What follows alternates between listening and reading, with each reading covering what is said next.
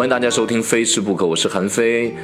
也许是跟我是陕西人的缘故哈，从小我们的物质生活没有那么的富足，所以没有办法，我们就开始追求这个精神文明，我们就特别的喜欢研究历史。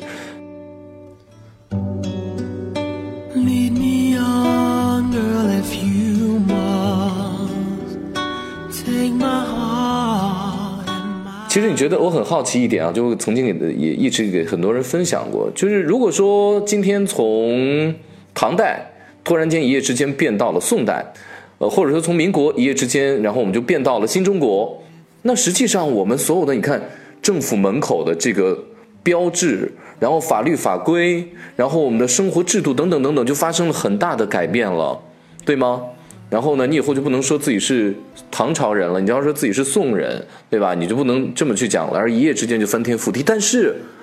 如果我生活在北京城，如果你生活在福建，如果他生活在陕西的西安，你们会因为一夜之间这个朝代的变化改变你们吃的东西吗？你们是不会改变的，对吧？所以说，从吃的这一方面来印证中国的历史，研究中国的历史，还是一件很有意思的事情。或者说，从中国人历史上一直以来的生活方式。来作为研究历史的一个方向是非常好的，所以有一门学问就叫做饮食人类学嘛，这个就是大概从人类学的角度，然后来测应这个不同时代人们的生活历史。那上期给大家讲了，就是呃这个番茄酱，然后等等等等讲的打卤馕是吧？讲的披萨跟馕的关系，最后又落伏到大家要去思考的一个问题是什么？就是呃你看在吴地呢，人们捞起了鱼之后，为了保存它，因为吃不掉，保存它怎么办呢？就是拿熟的米还有盐给它放在一起，然后它会出一种汁儿。那这种汁儿就成为了现在其实你在越南、在泰国经常会遇到的一种调味料，经常会用到。我家里面就备着两瓶，而且是泰国和这个越南的不同不不一样的，因为他们用在味道不太一样。就是鱼露嘛，就是鱼露。你像咱们在吃这个越南河粉的时候。吃一些泰餐的时候，鱼露就是他们的酱油，或者说甚至可以用鱼露来完全代替盐，就是鱼进行了发酵之后所产生的就叫做鱼露。其实它的酿造工艺和酱油完全一致。那你可能就问了啊，就鱼露跟番茄酱原产于中国，又他妈有什么半毛钱关系呢？这么讲吧。其实我们的汉人文化或者我们的汉文化圈一路向南的时候，到越南就已经到海边了，然后呢，你再往南走，你只能进海了。那进了海里面，你不能生活，你就会生活在一些各种各样的岛屿群岛上面。后来，西方文明就是航运文化大发展之后呢，其实我们还是。呃，这个生活在各个小岛的人还是一种原住民的生活状态嘛。然后他们就过来之后呢，就到这些岛上。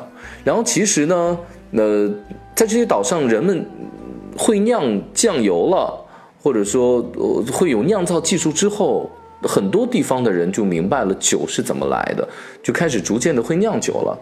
于是呢，这帮西方的旧世界的人，然后到了这些岛上之后，他就说：“哎，这里喝酒啊。”于是呢，就把各种各样发酵的东西就要配在一起。据说最早的世界的第一款鸡尾酒，可能就是离越南不太远的一些小岛啊，就这些，或者说越南这边，就是当时隶属于中国嘛，就是汉文化过去的这些小岛上面，然后把各种各样的呃调发酵的东西跟酒配在一起，然后就变成了最早的鸡尾酒。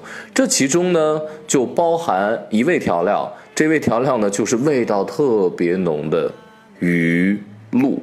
然后呢，鱼露的味道特别的强烈，你知道吗？人们容易对什么样的东西产生极其深刻的印象？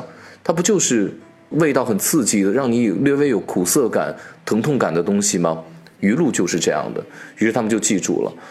回去之后呢，他们就把他们的常食用的这个番茄，然后呢，也用了类似于鱼露这样的方式来进行发酵。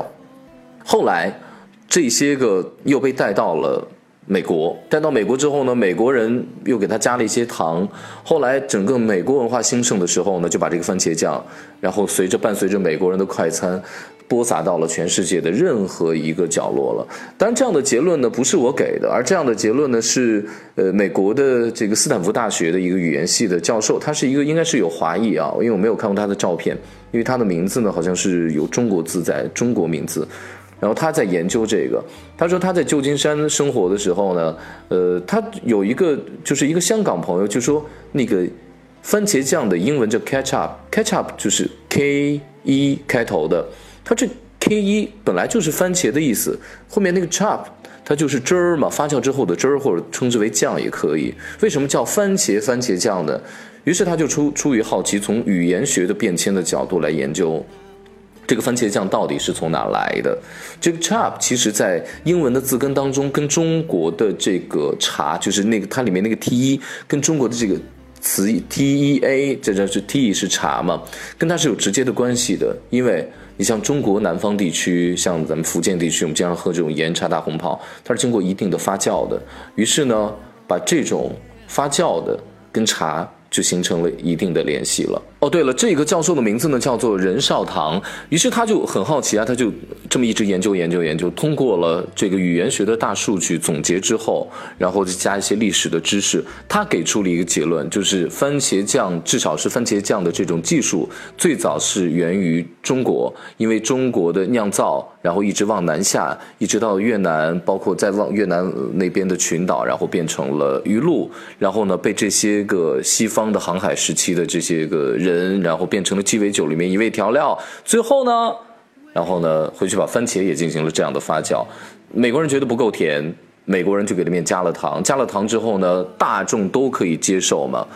于是你看，这个美国的快餐文化兴起之后，番茄酱就蔓延全世界了。这是美国的番茄酱和意大利的番茄酱的区别。美国的番茄酱都是很甜的。然后你去吃意大利的番茄酱本身里面是没有甜的味道的，嗯，这就是他们其中的一个区别。呃，我觉得这个任教授呢，他斯坦福大斯坦福大学的这个 IT 的教授，同时也是语言学的教授，他分析的非常的有道理，而且呢是有一定的科学依据的。那我再补充一点印证哈，就是呃鱼饭，像潮州地区吃鱼饭，包括我去。湖南去侗寨，你知道吗？以前的江南地区它是覆盖包含湖南湖南的哈。然后呢，我去湖南的时候，我吃去侗寨去吃一款鱼，它那个鱼呢是发酵了三十年的。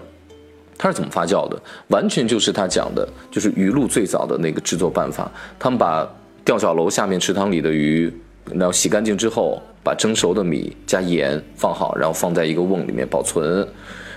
我真的吃到三十年，是那个大哥和大姐曾经结婚的时候，他们在重要的日子里面就会放这么一条鱼进去，或者放一罐鱼进去，在后面再遇到一次大的日子的时候，他们就会把它拿出来，比如说女儿出嫁呀，等等等等。因为那次呢，我们去在一个很偏僻的侗寨里面，他们从来没有见过。CCTV 就是电视机里的人出现在我面前是什么样？于是他们就当贵客招待，就把这样的鱼塞到我的嘴里。它的口感其实已经变成鱼干了，然后呢，有独特的发酵之后的一种陈年发酵的味道，倒没有太酸涩的感觉，不太奇怪，但是也说不上太好吃吧。但总之，我拿这一点来印证他说番茄酱是源于中国这一点，非常非常的靠谱，非常非常的可靠，非吃不可。我是韩非。